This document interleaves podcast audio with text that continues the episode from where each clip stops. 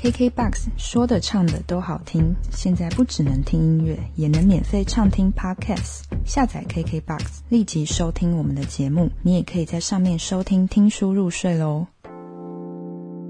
嗨，我是宁，今天要分享的书是《给下一个佛系房东的备忘录》，是一本非常可爱、轻快，用非常轻松的口吻。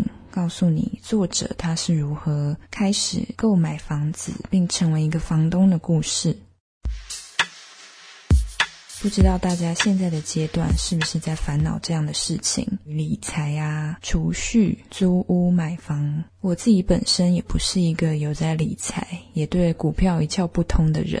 但对于这本书的内容，我觉得，因为它的描述非常的平易近人，所以对于我这样子的人来说，非常亲切的，正是可以透过作者的叙述去了解一点点对于投资、买房、租屋相关的一些知识还有经验。正是因为它跟生活密不可分，而作者透过他的经验，非常平实的来分享，对我来说，很快就可以看完这本书。那作者他是怎么踏上这一条路的呢？他在一开始就提到，当 SARS 的时候是房市大跌的时期，他刚毕业开始工作，而这个巧妙的时间点却也是一种乐透。作者在工作之后，每个月领到薪水，却也因为每个月两万元的医药费。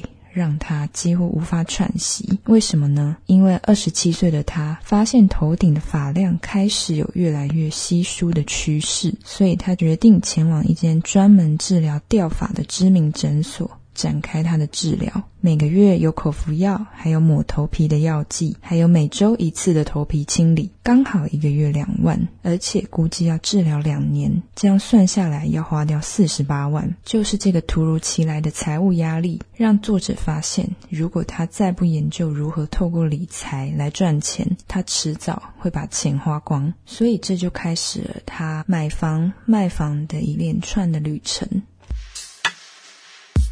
或许是本身就对房子有兴趣，又在财经杂志里拜读过许多年轻的包租公的成功心法，让他觉得买房收租其实是一条可以行的道路。于是他就开始到处看房子，午休去看房，下班以后还是去看房，连假日休息的时间也会去看房。看了半年之后，第一个理想的房子就出现了。隔天中午就立刻约了看房，看一眼就决定买房。别人是冲动性购物，而他是冲动性买房。为了怕头发掉光去治疗花掉太多的积蓄，牺牲生活品质，而督促他开始研究理财投资，意外踏上了买房之路。二十七岁那一年，他意外成为了房东。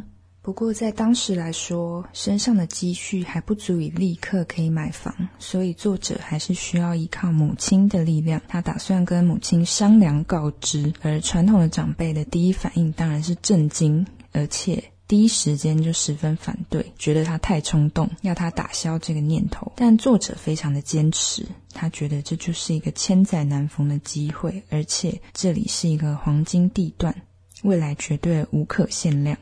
因为这间房子跟母亲大吵一架，心中其实也盘旋了非常多疑惑的念头，也会质疑自己：这真的会是一个成功的投资吗？租得出去吗？还要花多少成本去装修？就当时来说，确实需要非常大的勇气。而作者他看见的是一个机会。他尽可能的与母亲商量，带母亲去看房子实际的状况。果然，母亲一看到第一眼就说：“又旧又脏，不喜欢，根本没有什么优点。”而作者在当兵前几乎从来没有打过工，二十七岁才开始正式工作，工作一年就要买房，而买房现在又要跟母亲拿钱，年纪轻轻就想买房致富，并不是保守的父母所能认同的。经过一番折腾。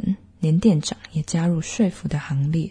后来，在跟母亲的一个决策下，他们觉得，假如无法砍到要的价钱，就放弃斡旋金不买。好像赌博似的。店长看到母亲一砍就砍了非常多的钱，都傻住了。但作者也没有办法，因为他真的买不起。于是店长到楼上跟卖方沟通了很久，来来回回讨价还价。过了一个小时，终于大砍了一笔价钱之后，上楼签约。在书中，作者就会陆续去分享他是如何去装修，如何去把空间改造成适合出租出去的一个状态，如何一次又一次的调整，如何又接着去看接下来的房子，持续一间又一间的房子，成为他投资累积财富的一个个跳板。他分享了许多房东的心法，从最初步的有多少钱做多少事，以及找房客先从身边的人找起。除了运气之外，我想作者他也是做了非常多的功课，并且凭着他自己的一个 sense，才可以去把非常旧的一间一间的公寓改造成是会吸引别人来租的空间。基本上只要打理的干净，并选择一些有品味、耐看的家具摆放。就像我之前在看租屋网的时候，我也会先被这样子的房间给吸引。在这个过程中，作者也做出了兴趣。他觉得每一间房子都像一块画布，可以满足他的一些梦想。根据不同的空间条件，完成一件一件的作品。他在这个过程发现了室内空间设计还有装修的一种乐趣，可以照自己的感觉去设计。比如说，这边是走道。这边想要一盏灯，这边想要什么颜色的墙壁，而这里想要放一个琉璃台等等。它是一种真实人生的家家酒，却不是闹着玩的，不可能不认真做功课。这一晚就是非常认真的一笔投资。而随着他买下的房子和打造的空间越来越多，在其他的篇章，他也分享了各种。怪力乱神的房客，从房客的角度来说，我们会挑房间，我们无法去挑选房东。但其实就房东的角度来说，这每一次可能也是运气。他不知道他会遇到什么样的房客。如果真的遇到非常可怕的房客，他也只能摸摸鼻子，自认倒霉，并希望合约可以赶快结束。房客形形色色，来来去去，有的短则一年就搬走，变动性较高。就像云一样捉摸不定，有三个月就不住了，也有住五年以上的房客，住着住着就好像往地底下生根似的。会写成故事留下深刻记忆的房客们，多半都是有强烈的性格，或有一些事迹带来冲击。然而这些年，还是有很多所谓的优质房客，就是住超过一年以上，住到让你会忘记原来自己还有房东的身份。因为房客几乎不会出什么状况，没有消息就是好消息。我觉得我自己应该也算是一个优质的房客，因为我基本上现在租的空间环境非常的好，就是每个月固定的把房租汇给房东，完全可以理解那个没有消息就是好消息的一个状态，就是一种相安无事的平衡。许多人并不爱旧公寓，因为没有电梯又老旧。如果是年迈以后要住的话，更是要考量上下的问题。而且也不知道会碰上什么样的邻居，有一些旧公寓楼梯间也缺乏管理。家家户户在外面堆满杂物，所以要么就买新房子，最好有电梯或是透天厝。相对于新屋，旧公寓的入手门槛虽然比较低，也确实是一个可以先入门的方式。先求有，将来再换屋，也是一种长期投资的计划。在接下来的篇章，作者还提到，你必须有够强大的意志力，才有可能存下钱，因为这个世界的诱惑实在太多了。我想每个人选择过生活的方式都不一样，许多人可能是选择享受当下，那许多人是宁愿咬牙忍着，为了存到一笔钱去买下属于自己的房子。那我想就看我们对于自己的生活，我们能赚多少钱，我们追求什么样的生活品质，我们有什么样的目标，买不买房对我们来说，或者对于现代这个房价高的惊人的不可思议的时代。是不是看着身边的人买房，就会有一种无形的压力，也督促自己想要这么做？或者心有余而力不足，就干脆享受当下的生活，许多人会谴责现在这样炒作房子，怎么符合社会公平正义？房子明明是用来居住的，这个时代就变成当做商品来炒作。不过社会本来就是不公平的，或许早早认清这个现实，去思考要怎么为自己打算，才是最要紧的事情。难道你还要傻傻的工作吗？你当然可以傻傻认份的工作。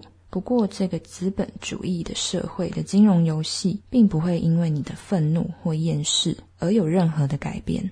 所以，作者接着就分享他看到一篇文章：理财专家声称，现在低薪高房价，年轻人普遍放弃买房，转而享受当下。很有可能将来会变成新贫一族，贫穷的贫。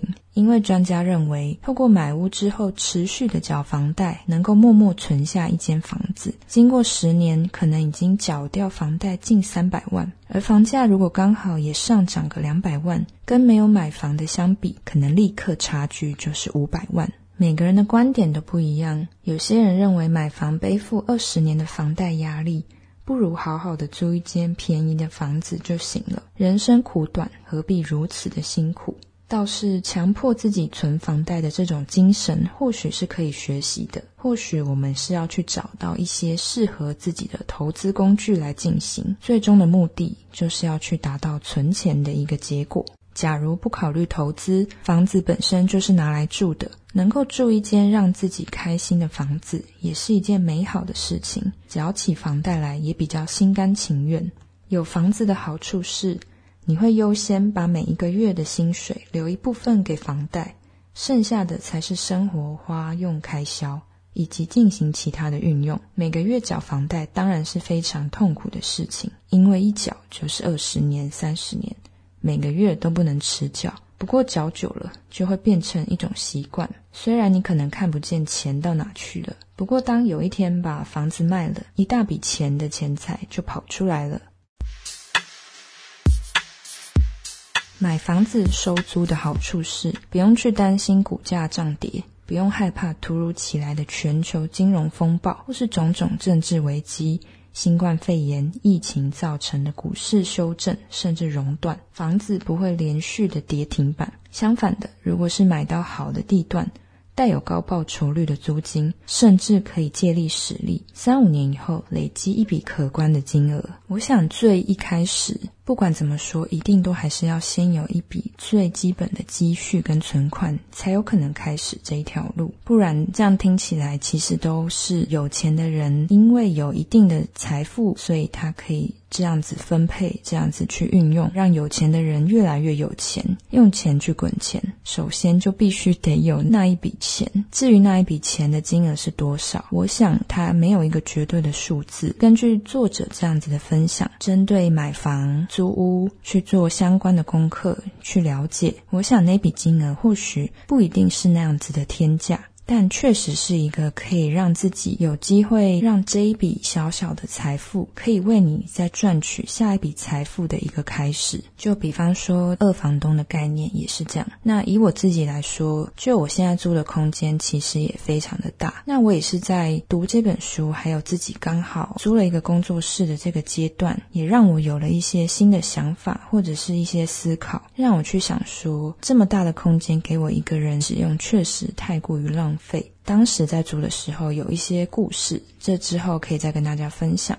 总之，目前我租了一层的工作室空间，它基本上是可以拿来住的。那它是两房一厅二十二平的一个空间，对一个人来说其实非常的大。又因为有隔间的关系，所以其实我可以妥善的去运用，看可以怎么样，比如说办活动，或者是去让其他人可以租用。刚办完一个展览的心得是，觉得这么大一个空间，它确实可以根据不同的主题、不同的性质而去调整空间的配置跟布置。这个过程就可以根据与朋友的合作、一些交流，去激荡出的火花，让这个空间可以有更多的运用。那最重要的是，透过这些交流跟合作的过程。原本我只是固定的在缴房租的这样的状态，也可以在这个过程无形中跟其他人去分担这个房租的费用，甚至我可以因为我先租下了这一个大的空间，而让我有机会再把空间分享给其他人，而从中去减少我的负担，甚至从中去得到一些报酬。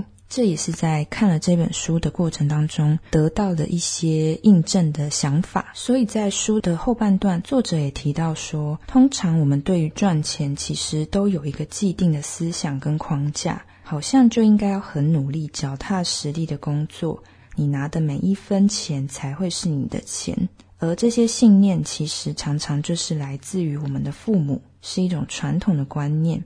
也是一种精神的遗传，因为从小就耳濡目染的看着父母是如何的对待金钱，他们是如何的省吃俭用，如何赚钱又如何存钱，如何思考金钱那样比较传统的方式。多数的父母都是教育孩子要保守、勤俭，能省则省，因为赚钱很难，所以做人要脚踏实地啊，要工作才有钱等等，要念书才有未来，要上进才能找到好工作。这些都没有错，好像也都有道理。然而，当你牢牢的建立这样子的信念，你的现实世界里也就会如此的展现，因为它就是你的观念，所以你也会这样去看待世界，让你更加的坚信来自于父母的那些想法跟信念，一切好像就是真理。然而，真的只有这样子唯一的一个方式吗？并不是说它是错的，而是其实这个世界还是充满了无限的可能。赚钱本身其实有太多的方式跟可能性，端看我们的信念系统。而作者认为，机会本身是非常重要的。当然，这也可能是一种局限性。每个人都会有自己的框架，还有局限。要成功，一定会有一些必要的条件。而对作者来说，他觉得成功跟机会有绝大的关系。比如说，在台湾房地产起飞的那几年，假如你有把握住机会。买了台湾任何一个城市的房子，包含澎湖离岛，放到现在的话，绝对大赚。这就是机会来到了眼前，而你有把握。许多灵感都来自于我们的生活当中。当你有了灵感，并且把握机会去实现它，让你因此而赚到钱，就不会只是停留在想想而已。当你很清楚自己的专长还有天赋。其实就可以比较容易的找到快乐又赚钱的获利方式，让别人为此付钱给你。比如，有的人可能很会打电动，有一天就发明了转珠游戏，即便到了现在，还有人在玩神魔之塔等等的这些事情。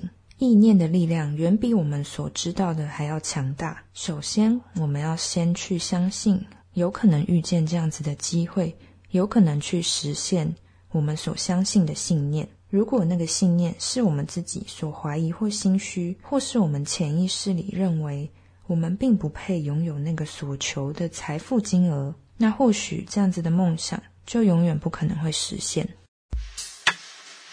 人生充满了许多无可预测的风险，还有意外，生命其实也很短暂。为了理财储蓄而每天过着乏味的人生，牺牲所有生活享乐与品质，其实也失去了理财的意义。许多人都想着等退休以后要环游世界，要做好多好多享乐的事情。可是当那一天真的到来的时候，可能你的膝盖已经不太能走了，而上了年纪，可能也经不起长途的旅途。光是要拉大行李奔走在机场、车站、旅馆、景点之间。身体就已经吃不消了，而那些美丽的风景，其实也需要青春的体力支撑，才有办法尽情的享受。那么，到底该怎么办呢？首先，必须强调的是，每一种选择都会带来一种结果。理财专家永远会告诉你：先别急着吃棉花糖，慢慢来，未来还有大把的光阴。听起来是不是很压抑呢？为了理财，竟然要违背人天生喜欢享乐的本性。作者在书中还有提到一个说法，是你不是不努力，只是努力的不够久。我相信大家在看到的时候，应该会有点想翻白眼，甚至是有一点火大。谁不是每天都在努力？不管那个努力是什么，我们都是在对自己的生活想办法的撑下去啊，过下去。我自己觉得作者的这个说法可能有他适用的情境，却也不是那么完全符合每一个人的处境吧。努力没有错，或许作者想要提醒我们的是，在努力之前，我们可能要先确定我们努力的方向是不是正确的，是不是自己要的，不然到头来忙得昏天黑地，结果发现自己可能在原地打转，或者是根本就不是自己所要的方向，相去甚远，甚至浪费了大把的时间。这样子的努力，可能就非常的白费心力。即便那份态度、那份心情、那份精神是非常的可敬可佩，可是却也让自己欲哭无泪。所以作者在最后面也给大家一些小小的提醒。当我们每一个人在做好自己的财务分配的时候，其实也要固定的留下一笔金钱，是留着犒赏自己用的。因为在达成梦想的这条路上是非常孤单和寂寞，也非常痛苦的。你知道你的目标，同时也需要良好的习惯。冲动性的消费是难以克服的弱点，因为理财的路上实在有太多诱惑，尤其在脸书上，大家总是尽情的展现美好的一面。名车啊，饭店、商务舱、各种精品、大餐、名表、派对等等，总是会让我们不由自主兴起了一种内心也想要追随的念头。而现在起，就在每个月的薪水收入当中，为自己留下一点点的基金，作为旅游，作为享受吧。扣除生活费、投资、急用、保险之外，剩下的就请尽情的挥霍享受。许多人都有自己省钱赚钱的一些撇步，这些习惯跟这些行为，无形当中也呈现了每一个人的价值观和信念。我想，我们就是从中去选择最符合自己的个性、自己过起来最舒服的方式。毕竟生活是一辈子的，而最重要的其实是当下我们能不能享受这一刻，能不能面对现在这一刻。对我们来说，最重要的是什么？我想，这或许适用于投资、定定目标当中，也适用于回到生活。我们所想要追求的生活是什么？去确立自己的信念和目标，更可以帮助我们去厘清现在我们所走的这一步是不是正在前往那个方向。不论富不富有，不论是不是可以成为房东、包租婆、包租公，不论是不是可以致富，多了解一点这样相关的知识。或许也可以帮助我们在接下来的道路当中又多了一个可能性，也多了思考的方向。在书中，作者也提到，最重要的可能还是从我们自己最擅长的方向去下手、去切入。想想我们自己的专长和兴趣，我们就可能从中去找到灵感，去找到一些让别人愿意为此付钱给你的方式，从中累积财富，也才有可能进一步的去思考。所谓的投资理财，这个时代讲求斜杠，每一个人不一定只有一种专长，也不一定只做一份工作了。我们可以有多重的收入，也有更多思考被动收入的机会。那或许在追求财富自由之前，我们可能要先想清楚的是，我们为什么要追求财富自由？我们希望用钱去达到的目标是什么？钱是一个媒介，那个我们想要达到的生活品质，想要完成的一个目标跟理想究竟是什么？或许可以从这些分享当中，让我们又再一次去回顾，也再一次去检视，让我们更清楚我们所想要追求的生活是一个什么样的样貌。或许它就是那样非常的平实，可是却是非常不容易的简单美好。